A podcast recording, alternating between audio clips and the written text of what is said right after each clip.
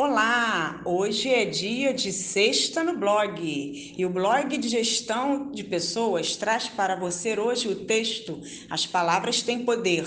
Tome as rédeas de sua vida. Escolher palavras de maneira consciente pode, sem dúvidas, mudar a maneira de ver a realidade.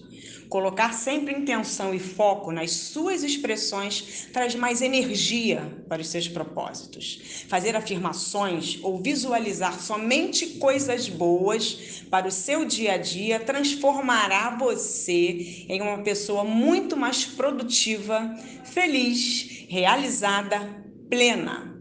Coerência entre o que se pensa e sente é mais eficiente.